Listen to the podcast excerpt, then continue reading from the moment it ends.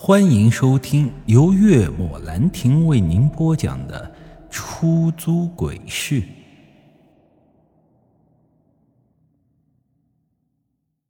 曾经有一段时间，有关于医科外院第一附属医院的灵异事件，在网上传的是沸沸扬扬。网上流传，当初这座医院是从坟墓里建立起来的。据说，在医院起墙基那一天，从地下挖出了好多的尸体和白骨，是白花花的堆成了一堆。当然，这座坟地肯定不是别人家的祖坟，否则谁愿意被人挖了祖坟？这还不闹上天去了？但也没人知道这片荒坟的来历。只知道这片荒坟废弃了好长好长的时间，从来没有人来扫过墓、烧过纸。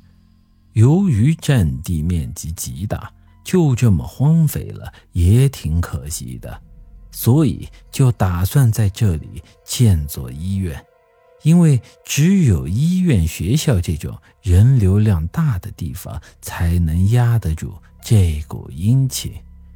医院开工前，请过道士来做法。毕竟刨坟掘墓这种事情，不好好做法超度一下，给一百个胆子也没人敢动工的。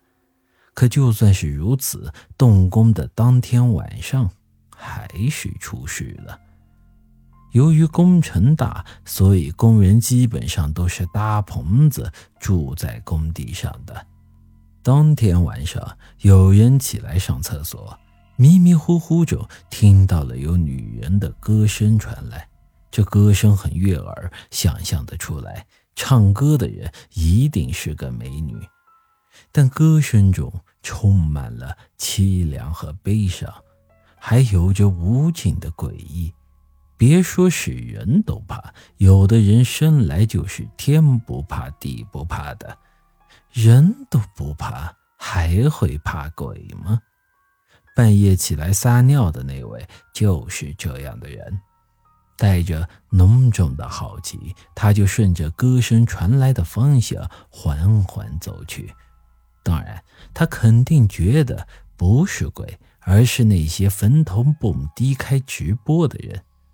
他去的地方刚好就是白天挖出一堆白骨的地方。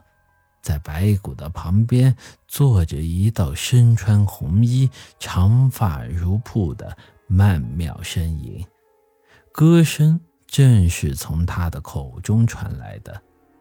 而至于后来发生了什么，没有人知道，只知道的是这个男人就这么莫名其妙的消失了。工友只在堆放白骨的地方发现了他的外衣和手机，一连三天，每天都会莫名其妙的失踪一个人，而且结果都是一样的，他们的衣服和手机都在白骨堆旁边找到。出了这样的事情，老板差点没给吓死，这工程也干不了了。直接带着人就跑路了，后来就一直没有人敢接这个工程，足足荒废了三年。三年后，一个头铁的接下了这个工程。别说啊，这人还真算是有本事，愣是找高人解决了这里的问题。从那以后，就再没有人无缘无故的失踪了。这医科外院第一附属医院就这么成立了，而它的旁边又建起了一座学校，就是三江医科大学。当然，这种事情肯定是被封锁了。要是让人知道，谁还敢来看这病啊？可这事情肯定不会就这么完了，要不然也不至于荒废成现在这样。本集已经播讲完毕，欢迎您的继续收听。